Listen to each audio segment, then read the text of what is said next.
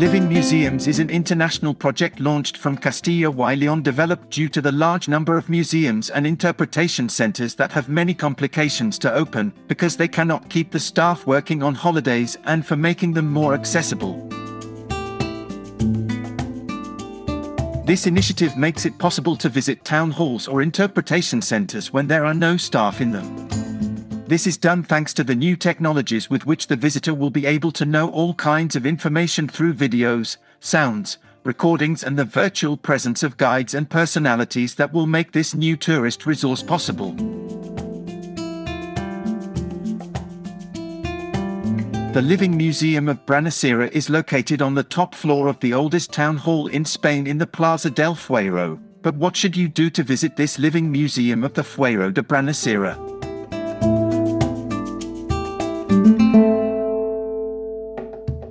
The visitor can request the visit at the time that best suits him, both from the computer through its website.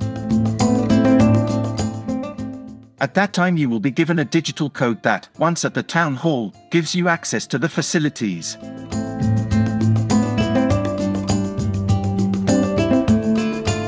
This code must be entered into the keyboard that we will find to the left of the entrance door. We will push the door in, it will open, and the lighting in the center will turn on.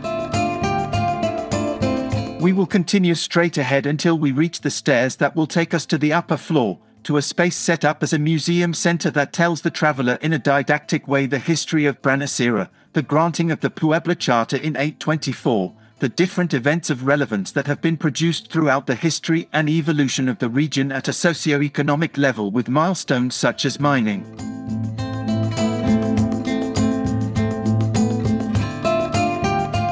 The Brañosera Charter, granted by Count Munio Núñez to the inhabitants through the First Puebla Charter, dated October 13, 824, formally constitutes the first local administrative organization, the seed of the current democratic town halls.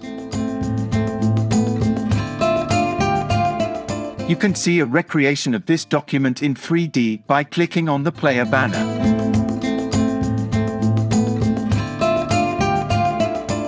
Finally, remember that the lights turn on and off automatically and most importantly, of course, don't forget to close the door when you leave the building, the center is monitored by security cameras.